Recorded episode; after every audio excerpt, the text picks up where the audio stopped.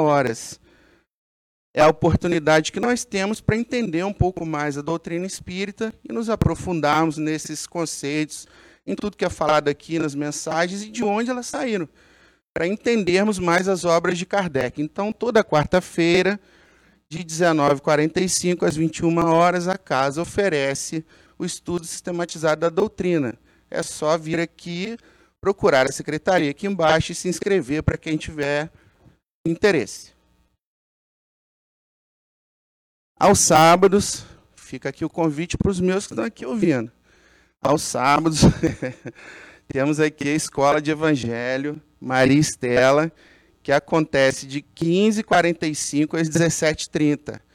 É importante começar a trazer os nossos pequenos para que eles se tornem pessoas evangelizadas, pessoas melhores, mais educadas e que desde pequeno conheçam os trabalhos de Cristo.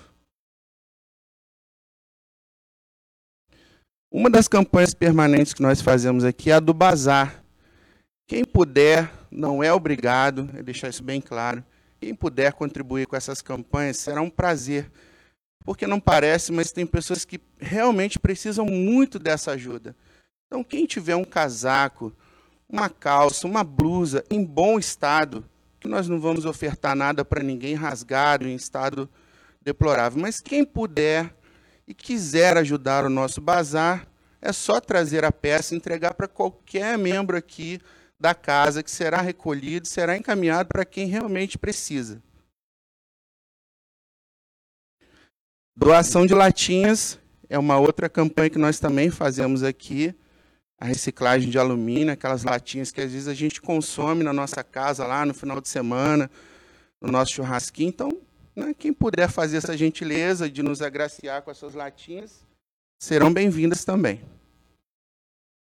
A outra campanha muito importante que toda semana a gente pede aos irmãos que quem puder, sabemos da dificuldade financeira que algumas pessoas passam e que não está fácil para ninguém abrir mão de uma parte do seu orçamento para fazer uma doação, mas um quilo. A gente pede um quilo. Quem puder ajudar nessa campanha do quilo, porque nós fazemos assistência de famílias carentes aqui, a sopa, os trabalhos que a casa oferece então, esse quilinho que cada um trouxer será muito bem-vindo para ajudar realmente quem está passando fome, quem precisa desse quilo. Os itens que a gente pede, né, com mais insistência, assim, com mais carência, é o açúcar, fubá, macarrão, molho de tomate, óleo de soja, sabonete e uma latinha de sardinha eu acho que é uma oferta muito pequenininha que acho que cabe no bolso de cada um. Bom, feito esses recados da semana, eu vou fazer aqui a leitura da mensagem número 6 desse livro aqui, Fonte Viva, psicografado pelo nosso querido Francisco Cândido Xavier, através do Espírito Emmanuel. E o título dessa lição é Aceita a Correção diz assim: E na verdade, toda correção no presente não parece ser de gozo, senão de tristeza. Mas depois produz um fruto pacífico da justiça a quem é exercitado por ela. Isso está em Paulo, palavras de Paulo, em Hebreus capítulo 12, versículo 11. A terra, sob a pressão do arado, rasga-se e dilacera-se no entanto, a breve tempo, de suas leiras retificam e brotam flores e frutos deliciosos. A árvore, em regime de poda, perde vastas reservas de seiva, desnutrindo-se e afetando-se, todavia, em semanas rápidas. Cobre-se de nova robustez, habilitando-se a beleza e a fartura. A água, humilde, abandona o aconchego da fonte, sofre os impositivos do movimento, alcança o grande rio e depois partilha a grandeza do mar. Qual ocorre na, na esfera simples da natureza, que acontece no reino complexo da alma. A corrigenda é sempre rude, desagradável, amargurosa, mas naqueles que lhe aceitam a luz, resulta sempre em frutos abençoados de experiência, conhecimento, compreensão e justiça. A terra, a árvore e a água suportam-na através do constrangimento, mas o homem, campeão da inteligência no planeta, é livre para recebê-la e ambientá-la no próprio coração. O problema da felicidade pessoal, por isso mesmo, nunca será resolvido pela fuga ao processo reparador. Exterioriza-se a correção celeste em todos os ângulos da terra. Raros, contudo, lhe aceitam a bênção, porque semelhante dádiva, na maior parte das vezes, não chega envolvida em arminho e em qualquer leveza aos lábios. Não se assemelha ao saboroso confeito. Surge revestida de acústelos e misturada de fel. A guisa de remédio curativo é salutar. Não percas, portanto, a tua preciosa oportunidade de aperfeiçoamento. A dor e o obstáculo, o trabalho e a luta são recursos de sublimação que nos compete aproveitar. Bom, essa, essa lição traz para nós é, o ensinamento de como é importante entendermos que quando nós somos repreendidos por alguém, ao invés de nos sentirmos injustiçados e achar que estamos sofrendo uma injustiça ou uma agressão, sejamos gratos. Porque se temos alguém, uma pessoa que nos traz a luz, ao juízo, é porque realmente essa pessoa precisava estar aqui para nos trazer mais uma oportunidade de repensar as coisas erradas que estamos fazendo. Então, sejamos gratos toda vez que um amigo, um parente, um irmão nos traz a luz da sabedoria e nos dá um conselho, mas que seja de forma sucinta, não de forma humilhante ou agressiva. Embora às vezes um conselho pareça um pouco agressivo, ou uma repreenda pareça estar sendo uma injustiça, é a oportunidade que nós temos de aceitar aquilo como, como uma luz, como uma oportunidade de melhorar os nossos caminhos. Bom, eu queria pedir a todos, nesse momento, que elevassem o pensamento até Jesus, para darmos início aos trabalhos da casa. Pedir ao Cristo que nos ilumine, nos dê força para passarmos todas as nossas provações, as nossas repreensões, como disse a mensagem. Pedimos a Jesus Cristo que nos abençoe e nos torne pessoas melhores através dos seus ensinamentos. Que cada um, ao sair daqui hoje, possa ser um agente multiplicador, possa levar a palavra de Cristo, de Jesus, aonde não foi ouvida, ou aqueles que, assim como nós, também precisam. Damos início aos trabalhos de hoje, Senhor, com a sua bênção, com a sua proteção que assim seja, graças a Deus.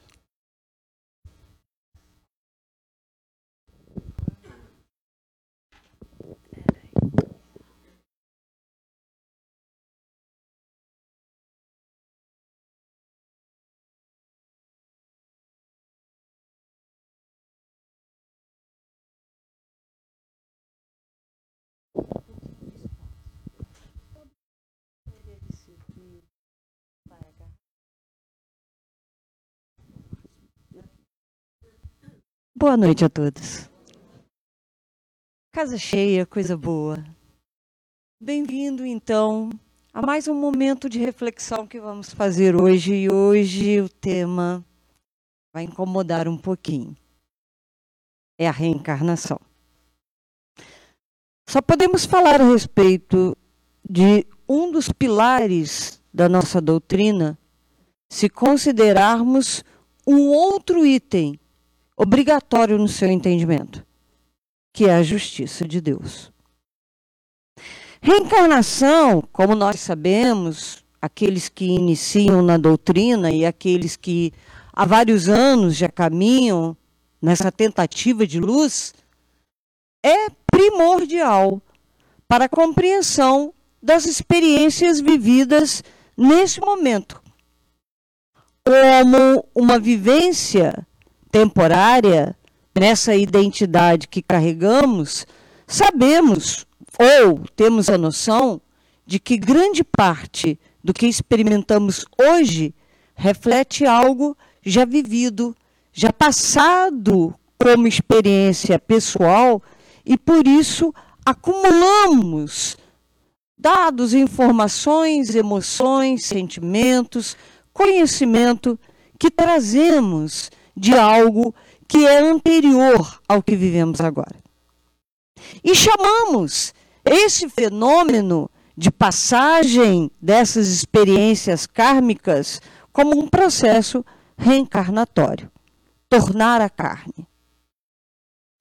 Mas se sabemos que isso ocorre e temos a compreensão de que nossa existência está vinculada a uma lei muito maior do que o simples, simples fato de uma vida terrena, provisória, frágil, efêmera como a nossa, vinculada a algo tão superior, vem de um ser que também nos supera em tudo, sobretudo na inteligência. Essa inteligência que chamamos Deus, ao nos criar e ao criar tudo aquilo que nos cerca, nos envolve, tudo aquilo que está acima e ainda consideramos abaixo de nós, ela tem princípios que se movem como uma regra, como uma ordem de equilíbrio. Porque Deus, acima de tudo, Ele é perfeito, Ele é amor, Ele é bondade. E por isso, Ele é totalmente feito de justiça. Se paramos, às vezes, na nossa vitimização, porque nos doemos com a nossa vida, sentimos penas de nós mesmos. Trazemos o hábito de tornar o nosso sofrimento maior, talvez, do que de vítimas que realmente nesse momento precisariam de socorro, mas nós carregamos aquela autopiedade. Olhamos nossa vida e pensamos que ela poderia ser muito melhor. Como se algo pudesse corrigir a vida que vivemos fora de nós mesmos. A solução para aquilo que julgamos sofrimento, dor, tudo aquilo que passamos, só pode ser encontrado em um único lugar na nossa própria pessoa. Deus não é responsável pela dor, pela mágoa, por nenhum sofrimento que possa te envolver nesse momento. Eu acabei de dizer: Deus é só bondade. Deus é só amor. Deus não provoca o mal a ninguém. E é a partir desse ponto que precisa ficar muito claro que a dor que você sente, o mal que você vivencia, não vem de Deus, é preciso então entender, de fato, como ele surge e a resposta é uma só: reencarnação. Vamos a ela? Por favor, Robert, você faria a gentileza de fazer.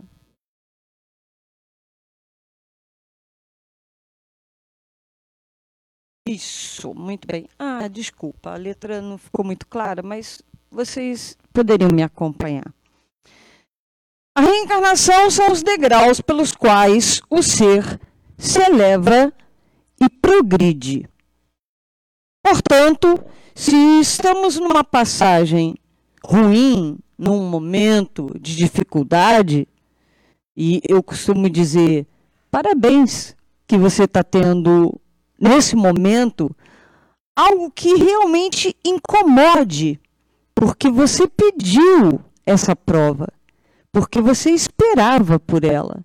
E é por, também através dela, é por ela que você vai conseguir ser melhor. Você não vai poder abrir mão desse momento de angústia, mas ele vai lhe promover, ele vai lhe elevar. E vamos prosseguir essa compreensão sabendo que esse processo reencarnatório, voltar ao corpo físico, é uma lei natural. Você não sofre porque é algo irregular, anormal. Ao contrário, é uma lei que nos antecede, que está antes da nossa própria formação e ela continuará, ela perdura além de nós. É uma lei que está no universo, é a lei de progresso, de evolução. Porque sendo a nossa origem vindo de algo perfeito, é natural que suas criações também caminhem na mesma direção. Só pode ser natural evoluir. Só pode ser natural ir em direção ao bem. Você pode demorar. Pode levar o tempo que precisar. Mas há sempre um único ponto de convergência e ele continuará te chamando. Deus nos espera. Olha que sentimento bom que isso nos dá. Deus nos aguarda e ele dá certeza. Você vai demorar um pouquinho? Está difícil evoluir agora? Você está ainda caminhando no erro? Não tem problema. Eu te espero. Essa é a grande certeza que temos. Que há algo muito bom à nossa espera. Que há algo superior perfeito que nos diz: você vai conseguir porque você foi feito por mim. Este é o único caminho que você vai seguir. E continuando, sendo natural e é a nossa evolução, a volta do nosso espírito à vida corpórea para outra pessoa que não eu agora, continuará. E eu sempre repito, porque é algo que às vezes esquecemos essa pessoa que você é agora, ela não existe. Essa pessoa com filhos que estão ao seu lado agora, eles não são seus. Esse marido, a esposa, a mãe que teve, não são seus pais. Somos uma grande família, além da família que tenho. Somos nós que nos integramos em outros laços, que podemos não perceber agora e, ainda aprisionados a emoções momentâneas e terrenas, acreditamos que somos essa pessoa que se apresenta, que se identifica.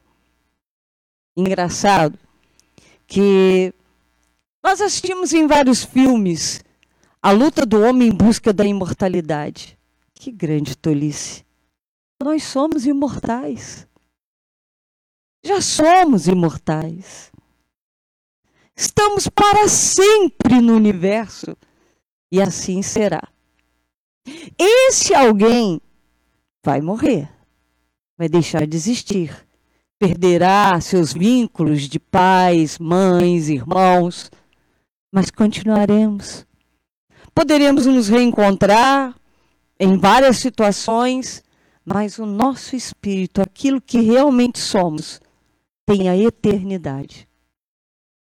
Olha como somos tolos, sem ver o que realmente somos e sem lutar verdadeiramente para os caminhos que se mostram para nós. E optamos por coisas pequenas e rastejamos atrás de coisas miseráveis. E pedimos coisas sem sentido e esperamos que elas aconteçam como se elas pudessem nos resgatar. Mas não. Muitas delas são a nossa própria prisão. Nos tira a eternidade, nos rouba a imortalidade, porque nos faz crer que somos pequenos, momentâneos e que duramos 90 anos. Ainda somos muito atrasados em nosso pensamento. E essa eternidade, a alma que é imortal, ela retorna e volta e retorna de novo. E eu tenho certeza que eu estou batendo cabeça aqui já faz um bom tempo. Estou velhinha nessa história, mas estou aprendendo. Devagar eu vou. Voltamos, voltamos e voltaremos. Sempre. É uma continuidade. Passa, Robert, por favor. Kardec nos ajuda. Ele faz na grande organização das revelações que lhe foram concedidas, indaga ao mundo espiritual, ao espírito da verdade, qual o objetivo da reencarnação? Se ela de fato existe, se há realmente um processo de sucessão de corpos, isso não parece martirizante? Há uma finalidade, parece tortura, aprisionar novamente o espírito a circunstâncias de dor, de aflição. Qual a finalidade?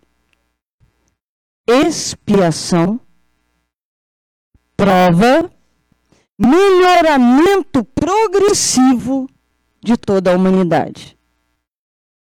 Quando crescemos por dentro, quando nossas emoções buscam sentimentos mais elevados, não é apenas a pessoa que encontra essa forma de crescimento interior que se beneficia. Quando vocês deixam as casas, o conforto do lar, a tranquilidade de ficar assistindo programações na televisão, às vezes duvidosas, e vem para cá para ouvir de novo a palavra de Jesus em outra forma, em outra modalidade, em outra maneira de compreendê-lo. Além do Evangelho, revelações que foram dadas, não é você apenas que está em busca de luz. É mais uma chama que se acende nesse momento. No universo inteiro de busca, aonde se encontram ainda seres mais atrasados, mais ignorantes, somos nós que nesse momento acendemos, a partir de nossas convicções, a possibilidade para que outros se iluminem. Portanto, é uma parte dessa luz que buscamos que também se reflete no irmão que precisa. Isso também é bondade. Isso também é caridade. Por isso reencarnamos. Porque dessa forma podemos ajudar outros na nossa trajetória. Podemos trazer outras pessoas, vivenciando com a nossa experiência de tentativa de iluminação, a sua própria forma de se acender. Seguimos, Robert. Mais uma pergunta, questão 171 sobre o que se funda o dogma da reencarnação. Dogma. Palavra que a gente precisa ter cuidado. Em geral, dogmas religiosos são verdades fechadas, verdades indubitáveis. Ou você crê ou não. Dogma, em algumas considerações espiritualistas, não pode ser questionado. Mas na nossa doutrina, como nós sabemos, em que ela reúne fé,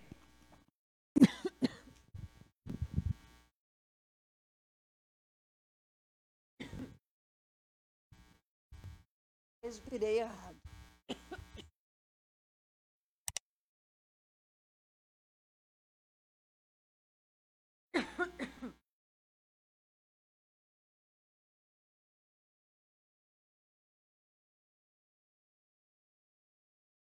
Chapéu.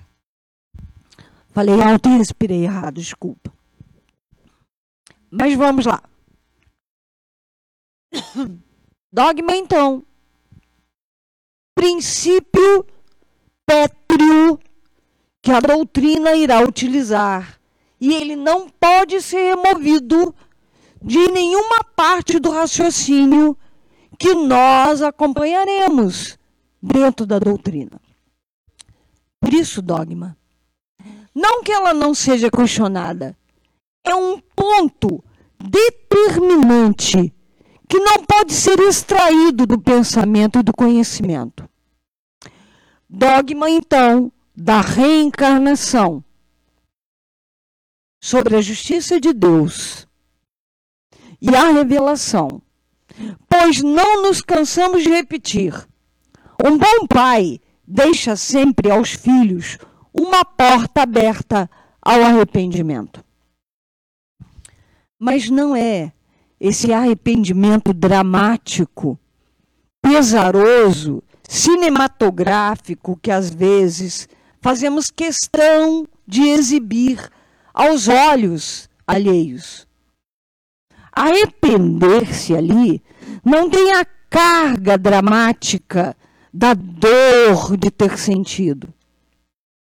Arrepender-se, neste caso, é saber que há um momento de retorno, há um momento de volta, há um momento em que realmente precisamos retroceder em algumas atitudes e valores, rever princípios, deixar de ter verdades prontas. Nós estamos num mundo de mudança, de expiações. Aqui, entre nós, nada é verdade. Porque nós, nessa experiência, somos total mentira. Nós, nessa experiência, tentamos fingir sentimentos verdadeiros. Olha as relações que criamos na família, entre amigos. Não somos sinceros. Não dizemos o tempo todo a nossa real intenção, objetivos. Estamos o tempo todo dramatizando. E por isso, o nosso arrependimento nem sempre é sincero. Ainda o orgulho, a vaidade de querer ser o certo, de querer falar ao outro como se conduzir, como ser, como fazer. Um pai sempre deixa a porta aberta. É curioso porque, sendo Deus muito superior, totalmente superior ao nosso entendimento, e ele sendo sim total verdade, ele jamais agiria de uma forma menor do que a nossa própria conduta. Nós sabemos que um filho erra. Nós o recriminamos, advertimos, chamamos a atenção, mas deixamos sempre para ele a oportunidade de refazer. Deus não faria o mesmo? Vocês consideram que ele nos daria, na sua total perfeição, uma única experiência no universo para uma alma que vivencia a imortalidade? Com a inteligência desse ser que, ao criar algo que é capaz de sobreviver a toda essa fatalidade física, orgânica, sem dar a ela a possibilidade de crescimento real. Que Deus seria esse?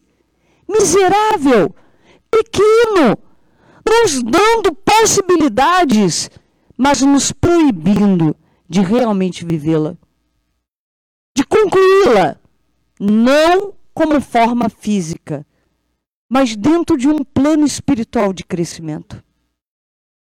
Então está ali. Comentário de Kardec. Todos os espíritos também tendem à perfeição. E Deus lhes proporciona os meios de consegui-la. Com as provas da vida corpórea. Mas na sua justiça, permite-lhes realizarem novas existências aquilo que não puderam fazer ou acabar numa primeira prova. Você passaria, por favor? Estamos falando de Deus. Tenhamos respeito. Como é que Deus nos é apresentado? Deus é a causa superior primária. Deus vem antes de tudo. Deus é superior a tudo. E novamente eu vou repetir, porque às vezes esquecemos. Porque somos um ser tão atrasado que às vezes criamos um Deus ruim. Somos capazes de fazer isso? Criamos um Deus de maldade que pune. Criamos um Deus que judia. Criamos um Deus que coloca doença na vida dos outros. Olha como somos perversos. Fazemos um Deus mau. Não porque ele seja, é porque somos capazes de fazer isso com aquele que nos criou. Deus é bondade. Deus é sempre amor. Você acrescenta mais uma informação? E por isso, precisamos compreender sua justiça. A justiça de Deus jamais irá inocentá-los de transgressões que foram feitas contra esse universo.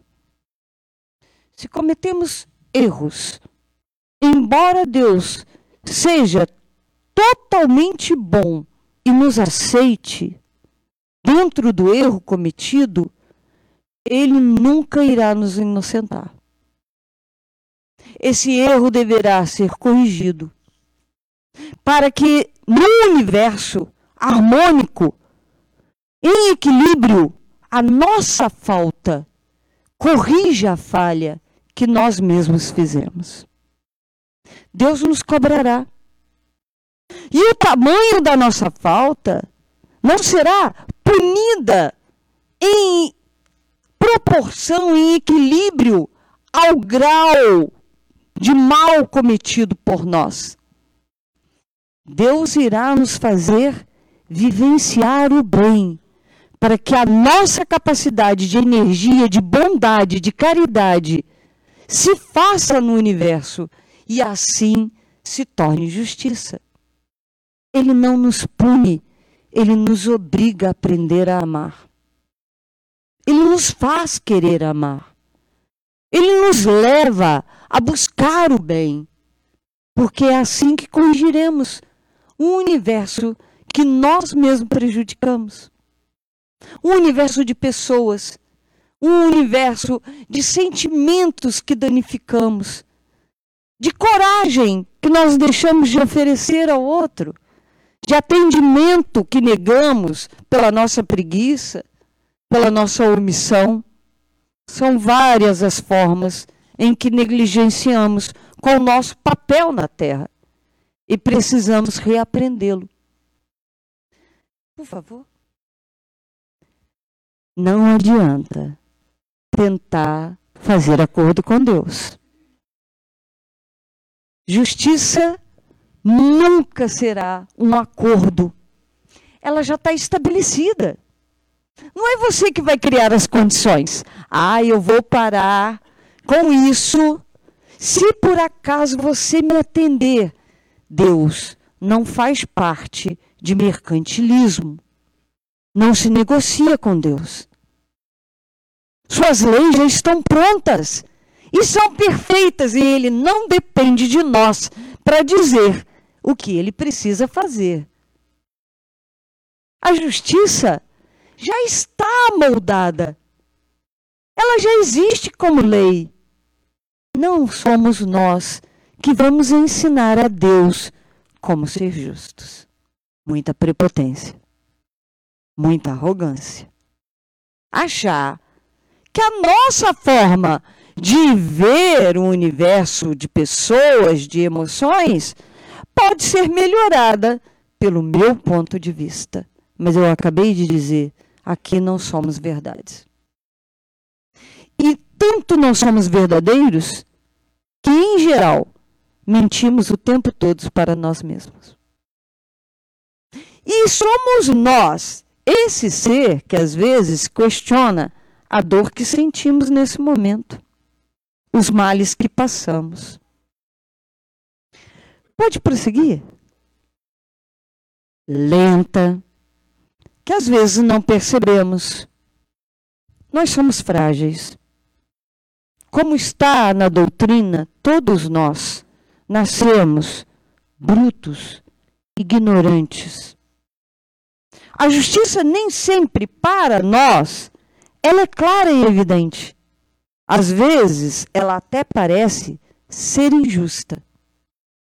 Às vezes, ela virá em um processo muito gradual, talvez atravessando existências, vidas, mas ela virá ela chegará. Para qualquer circunstância que afete a nossa moral, os nossos valores e princípios espirituais. Às vezes olhamos situações, famílias que conseguem obter imóveis de luxo, pagos em dinheiro vivo, e aí pensamos: tem algo errado? Não somos nós que vamos corrigir isso. Nós realmente precisamos acreditar que há em volta de nós uma justiça que vai além da nossa compreensão e vontade de fazer justiça. Porque vamos ver que nós confundimos justiça com vingança. Nós precisamos discernir. Deus não vinga. Deus faz justiça. E aí a gente pensa que seria melhor se Deus fosse apenas bom ou se Deus deveria ser apenas justo. Para o nosso conforto, ele é os dois. Mas se ele fosse apenas bom, para nós seria mais confortável. Mas ele também traz a justiça, porque há Nesse princípio de construção do universo, a evolução como medida. E a evolução é perfeição. E todos aqueles que não caminham nesse sentido deverão ser corrigidos internamente. Não porque são aprovados ou desaprovados. Acabei de dizer que Deus nos recebe em nosso erro. Que Deus nos absorve. Tem um mantra que é maravilhoso, que diz: Nós estamos em Deus como peixes no oceano. E Deus está em nós como o ar que respiramos. Essa é a troca de Deus nas nossas vidas. Veja que Deus leve nós carregamos. Deus é ar. Segue, por favor. Então, embora façamos a tentativa várias vezes de manipular os resultados que estão na nossa vida, embora nós tentamos à noite conversando com Deus ou com os nossos amigos espirituais que nos cercam, negociar algumas condições, amenizar a dor, pedimos auxílio, Pai, me socorre, Pai, me acolhe. Pai, me decolo. Amigos espirituais, diminuam esse sofrimento, embora o tempo todo a gente queira reduzir essa angústia, este peso da nossa existência, ele continuará.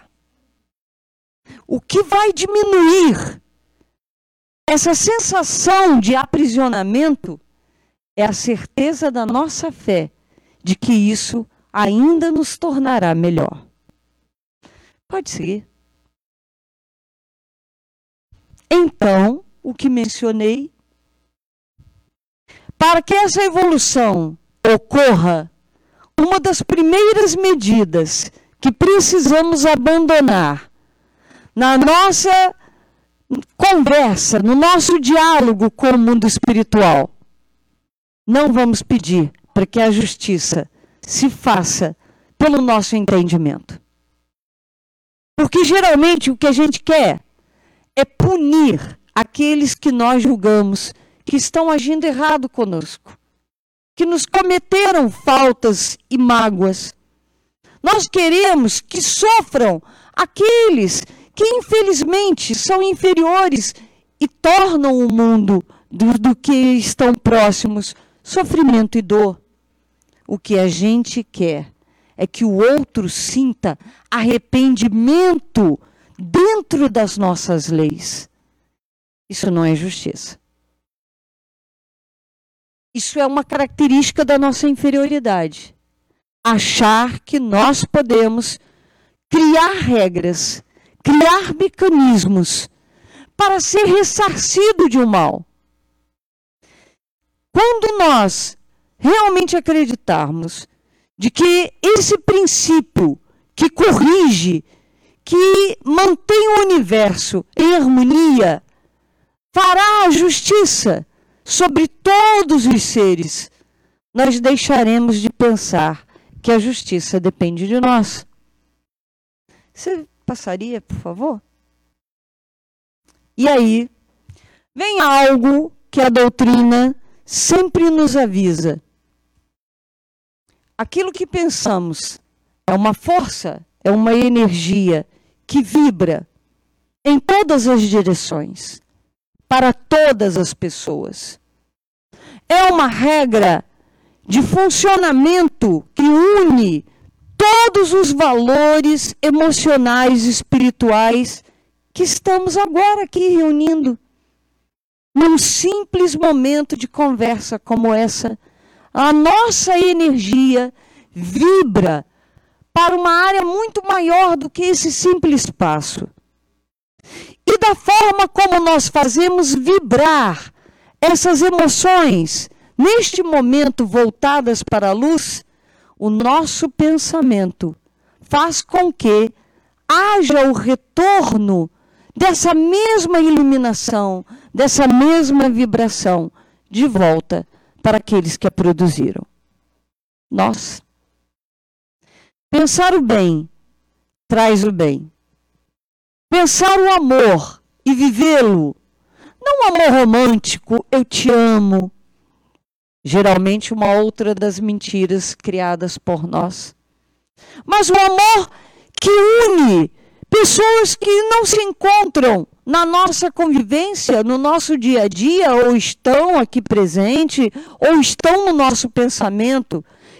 Este amor de moléculas que agregam átomos, que agregam estruturas, vida. É este amor que fará com que as novas leis de correção retornem para nós quer que realmente a justiça seja feita, vibre por ela, porque ela voltará para você. Quer realmente que o mundo seja bondade? Pense no bem, faça o bem, jogue fora suas verdades, jogue fora suas certezas. Aceite mudança em você. Não creia que seus princípios e valores são exemplos e modelos. Todos aqui estamos aprendendo. Todos aqui estamos ainda em evolução. Se temos discernimento melhor, que bom, utilize-o para esclarecer, não para dominar, não para julgar verdades na vida do outro, não para fazer o outro seguir o seu aconselhamento, esteja aberto para que a vida permita aprendizado. Nós não viemos aqui ensinar, nós estamos aqui para aprender. Pode seguir? E aí, vamos analisar esse ponto. Para algumas religiões, há o pecado. Pecado é a transgressão de uma lei determinada como princípio moral, como valor. E uma vez que ele seja desrespeitado, a consideração. Ah, não apareceu a letra, infelizmente. Isso. A consideração de que houve a violação de uma regra, então deve ser punido. Voltamos ao nosso raciocínio Deve haver uma correção através de uma imposição de sanção. Que aquele que comete o considerado erro seja pressionado pelo medo, pelo temor de ser vítima de uma força superior capaz de torná-lo ainda mais vítima do próprio sofrimento, da própria vida. Várias religiões ensinam assim. Deus, cuidado, Ele está vendo. E Ele está nos vendo. Com olhos de bondade, com olhos de amor. Deus Cuidado! Você não tem medo? Não tenha. Tenha medo de si mesmo. Na nossa oração, Pai Nosso, está lá no final. Livra-nos do mal. Deveríamos dizer: livra-nos do próprio mal. Erro! Erro não é crime, erro é ignorância. Deus nos olha e fala, ignorante. E nos fala com amor, vai melhorar. Ele é meu, foi feito por mim. Ele virá pelo caminho mais tortuoso, pelo caminho mais demorado. Ele estará aqui comigo. Porque erro não é violência, até pode ser agressão. Erro é engano, é imperfeição, é atraso. Estamos ainda no caminho, tropeçamos. E é por isso que a reencarnação é esse momento de você errou. Então nós vamos fazer o seguinte: nós vamos te dar novamente a oportunidade de você ter um pai, a mãe, irmãos. Você poderá recompor outra família. Você voltará à infância e terá experiências de novo da ingenuidade, do início da compreensão do mundo. Você ganhará um novo coração para ter emoções diferentes do que você teve agora. Você poderá voltar com quem você ama, mas você voltará também com aquele que você foi incapaz de ter amor. E Deus nos oferece disso. Olha, gente, isso é mais do que um prêmio de loteria. Eu tenho tanta certeza nisso. Eu creio tanto nessa força da reencarnação, de que ela é a grande oportunidade. Eu posso ser outra pessoa, eu tenho tanta dificuldade de me modificar agora. Deus vai nos oferecer tudo de novo a possibilidade de amar, de refazer, de receber carinho, de reconstruir conhecimento. E essa possibilidade, ela só poderá ocorrer do momento em que estivermos abertos, como acabei de falar agora, do momento em que catarmos toda a nossa arrogância, orgulho, mania de verdades, jogar no lixo e começar de novo, agora, cinco minutos, a tentar ser uma pessoa que busca conhecimento, que busca saber. Não para ter verdades, mas para ter essa oportunidade de uma vida diferente, de uma vida melhor, de uma vida que nos fará crescer é para isso que o conhecimento serve para te preparar com toda a informação que vamos recolher agora para compreender o universo de uma forma mais evoluída, mais esclarecida, mais lúcida, mais lógica, mais capaz e mais próxima de Deus. Porque Deus não é ignorância. Deus é inteligência. Embora sejamos ignorantes e façamos questão, às vezes, da estupidez, da forma pior para solucionar os nossos problemas.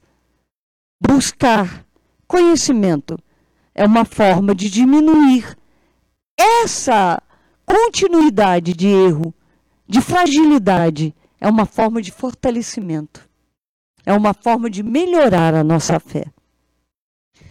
Você passa, Robert, por favor. Nós vamos concluir a nossa conversa, claro, teria que ser com ele, né? O grande mestre responsável pelo preparo da terra e está o tempo todo tentando oferecer a nós, humanidade, o exemplo, não lá há dois milhões de anos. A palavra de Cristo até hoje não foi totalmente compreendida.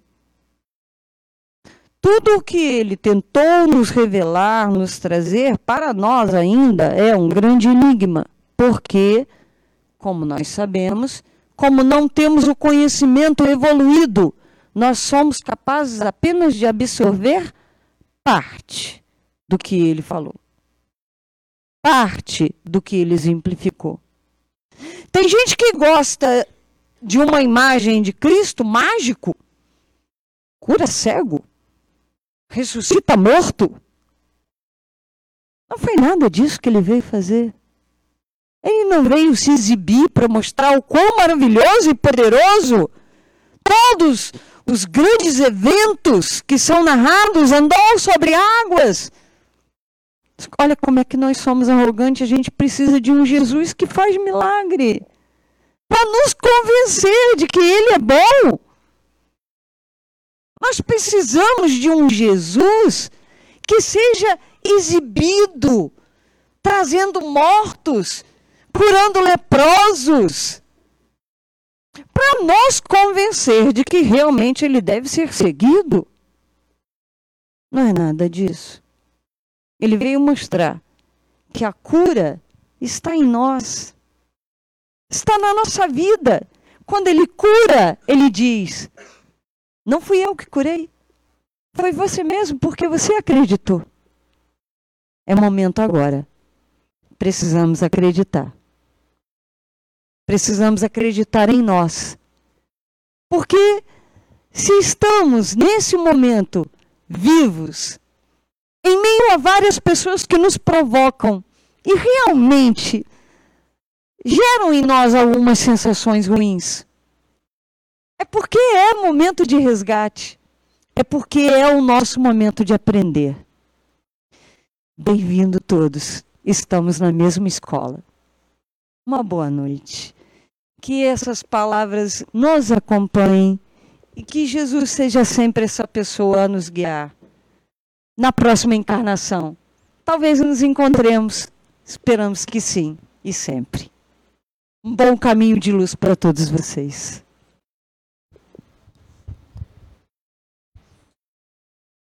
Ah, sim. Vamos encerrar fazendo o nosso pedido, elevando nossos pensamentos ao máximo de luz que encontrarmos. Pai nosso, que estais nas alturas, acima de nós, ainda muito pequenos. Ensina-nos, Pai, a respeitar seu nome, a não usá-lo em vão, a não pedir por você para obter misérias materiais. Não associe seu nome, Deus, nos faça ver, apenas para encontrar conforto, carinho, amor, bondade. Santificado seja o vosso nome. Que o seu reino venha para nós, trazendo todas as suas leis, as leis de justiça, as leis de progresso. Dai-nos hoje, Pai, não apenas o alimento físico do dia a dia, mas algo que nos alimente a alma, que continue nos trazendo a força da fé. Pai, não sabemos perdoar, mas nos perdoe nos mostre o perdão. Faça com que esses erros que cometemos hoje se tornem menores a cada dia, a cada oportunidade. Não nos deixe, Pai, continuar em nossos vícios. Nos fortaleça para que nos libertemos de toda essa cadeia de enganos que nos aprisiona. Livra-nos do nosso próprio mal. Que assim seja. Graças a Deus.